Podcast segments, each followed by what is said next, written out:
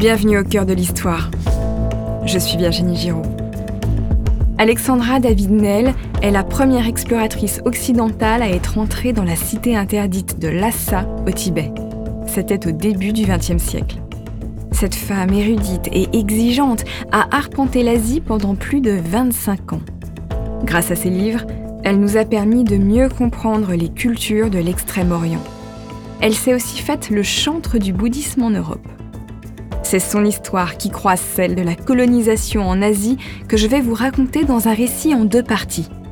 Alexandra David Neel, la première exploratrice du Tibet.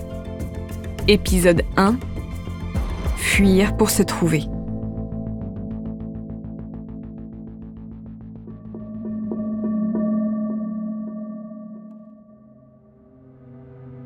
Nous sommes à Digne-les-Bains en 1969 dans la villa d'Alexandra David. L'exploratrice a 100 ans. Elle est vieille comme un siècle. Mais ses yeux sont restés vifs. Elle dévisage sa dame de compagnie, Marie-Madeleine Perronnet, qu'elle surnomme Tortue. Avec un brin de perfidie dans la voix, elle lui demande comment elle parlera d'elle après sa mort. Tortue répond sans embâche qu'elle dira la vérité. La vieille érudite réplique du tac au tac que, de toute façon, elle est bien trop bête pour pouvoir mentir. Et elle repose sa question. Qu'est-ce que Tortue dira-t-elle après sa mort? Sans se démonter, l'employé de maison définit sa patronne comme un océan d'égoïsme et un Himalaya de despotisme. Oui, vous avez bien entendu, ce sont ses propres termes. Mais à ces mots, le visage d'Alexandra David Neel s'éclaire. Elle considère maintenant qu'elle peut mourir en paix.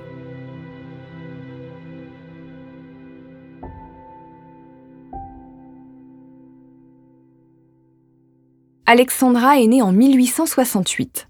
Elle est baptisée Louise David. C'est un enfant tardif. Sa mère, à 36 ans, ne pensait plus pouvoir enfanter. Et surtout, cet enfant c'est une déception. Madame David voulait un garçon. Elle n'aimera jamais sa fille. Pire, elle la haïra au point de la maltraiter.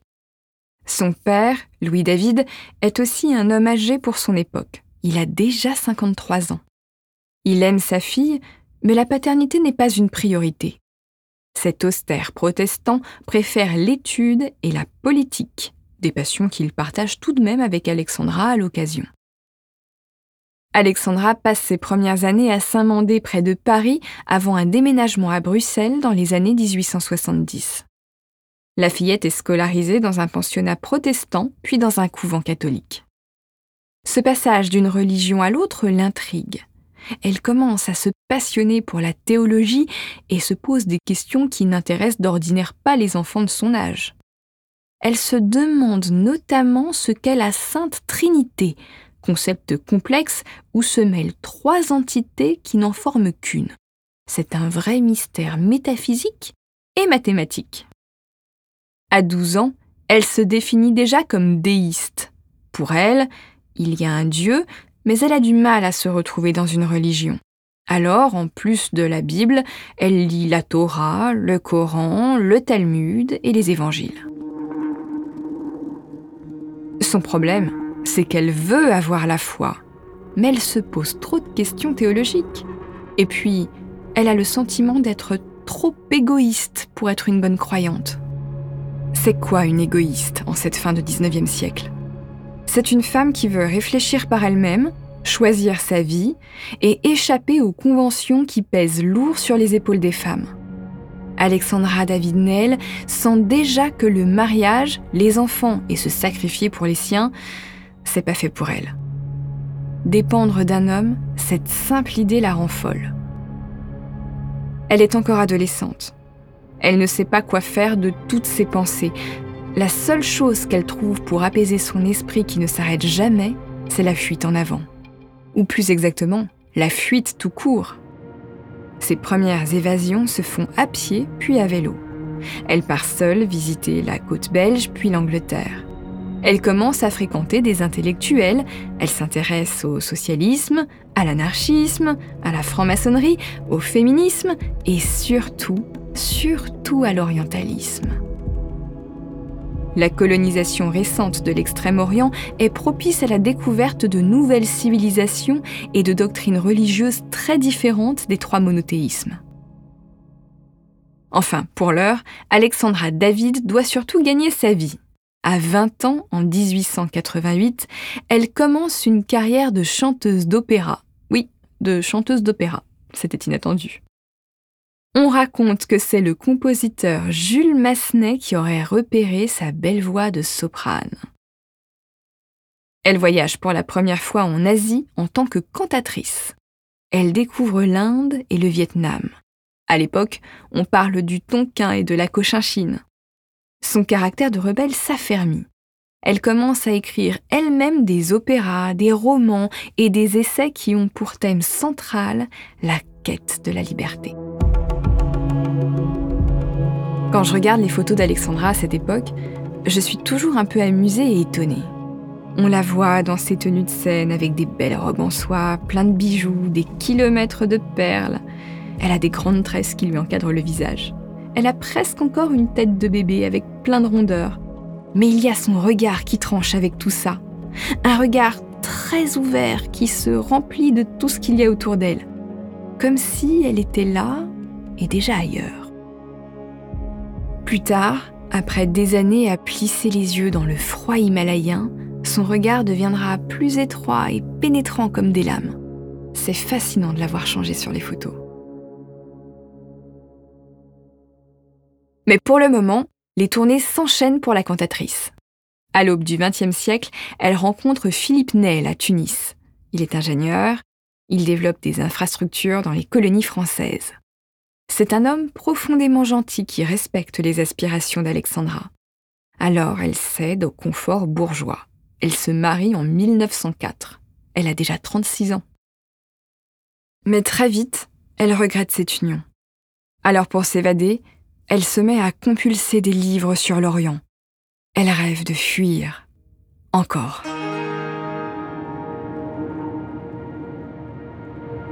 Philippe aime sa femme, alors en 1911, il l'autorise à partir seul en Inde. Je vous rappelle qu'à cette époque, les femmes ne voyagent pas sans compagnie et elles ne font pas non plus d'exploration. La laisser partir est un authentique acte d'amour de la part d'un mari résolument moderne. Quand elle débarque en Inde, Alexandra a 43 ans. À son âge, les Parisiennes de la bonne société deviennent grand-mères. Elle, elle débute à peine la partie la plus extraordinaire de son existence. Un voyage à travers l'Asie qui va durer 14 ans. Elle commence par traverser l'Inde pour gagner le Sikkim. Il s'agit d'un tout petit pays perché dans l'Himalaya. Depuis la fin du 19e siècle, c'est un protectorat anglais. Les colons britanniques protègent notamment sa frontière avec le Tibet voisin. Ce pays est au cœur de bien des tourmentes, j'y reviendrai. Mais pour le moment, Alexandra pose ses malles et ses valises au Sikkim. Là, elle se lie d'amitié avec le prince héritier Sidkeong Tulku Namgyal. Il a une petite trentaine d'années. Il a étudié à Oxford et il fréquente l'élite coloniale anglaise. Pour son peuple, il est un chef politique et religieux. En tant que chef spirituel bouddhiste, il aspire à renforcer l'unité religieuse de son royaume. Sidkeong et Alexandra deviennent très vite amis. Le prince lui offre même une statuette de Bouddha gardée pieusement dans un monastère. C'est plus qu'un objet d'art, c'est une sorte de morceau du Bouddha lui-même. Très ému, Alexandra fait la promesse de la renvoyer dans son monastère après sa mort.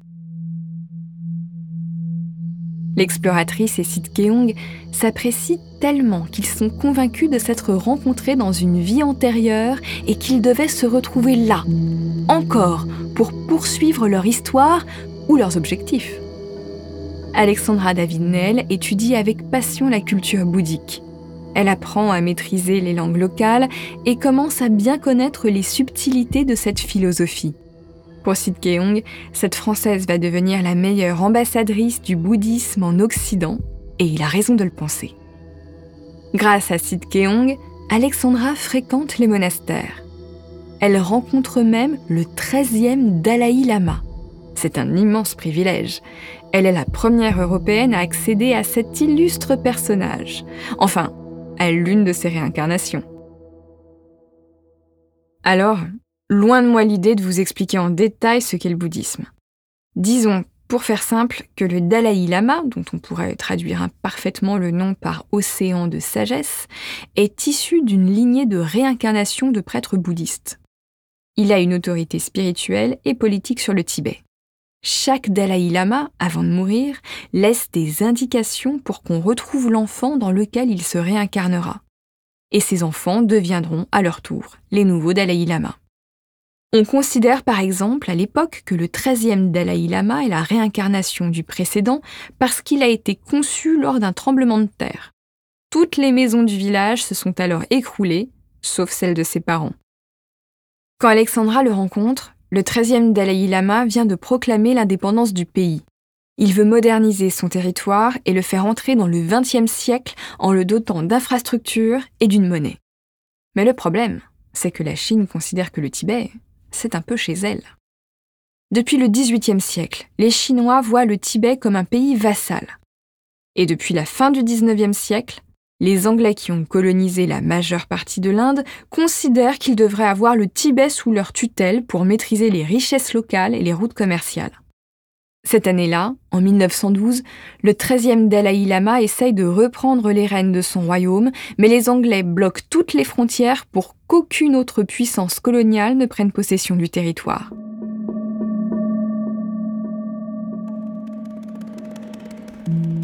Pour Alexandra David-Nel, ces rencontres sont passionnantes. Mais lui en faut plus. Elle veut s'élever toujours plus haut spirituellement. En 1914, elle rejoint un ermite dans la montagne du Sikkim, un sage qui vit dans le dénuement.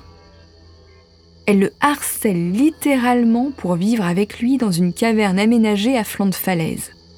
Les autorités anglaises la préviennent qu'elle ne sera ravitaillée que deux fois par an, quand les routes sont praticables, au printemps et en automne.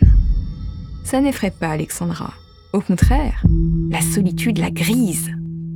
Là, dans les espaces enneigés, ses pensées auront de la place pour se développer et étudier la philosophie bouddhique en toute quiétude. Je ne sais pas si l'anecdote que je m'apprête à vous raconter est réelle ou si elle appartient à la légende d'Alexandra. Mais dans un cas comme dans l'autre, elle en dit long sur l'image qu'elle donne d'elle et sur son incroyable détermination. On raconte donc que le lama de la montagne chez qui elle loge l'envoie faire un exercice de méditation. Au cœur de l'hiver, et on parle de l'hiver himalayen, elle doit se déshabiller, plonger un drap dans la rivière, s'enrouler dans ce drap glacé et le sécher par la force de son esprit. Alexandra serait parvenue à sécher quatre draps d'affilée dans ces conditions extrêmes sans même s'enrhumer. Deux ans après son installation dans l'Ermitage, en 1916, Alexandra retourne dans la vallée. C'est pour elle un déchirement. Elle écrit poétiquement avoir trouvé la demeure des dieux et sa nostalgie et sa punition divine. Mais elle a d'autres rêves. Elle veut découvrir le Tibet et sa capitale, la cité interdite de Lhasa. Avec la complicité de ses amis du Sikkim, Alexandra David-Nel monte une expédition à la frontière du Tibet, sans l'autorisation des Anglais, vous l'aurez compris. L'exploratrice est subjuguée par la beauté des paysages calmes et enneigés. Là où la terre et le ciel semblent se rejoindre sur la ligne floue de l'horizon.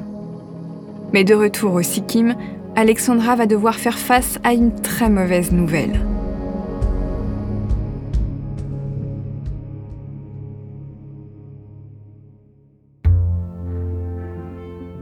Pour découvrir la suite de ce récit consacré à l'exploratrice Alexandra David-Nel, retrouvez-moi sur votre plateforme d'écoute préférée.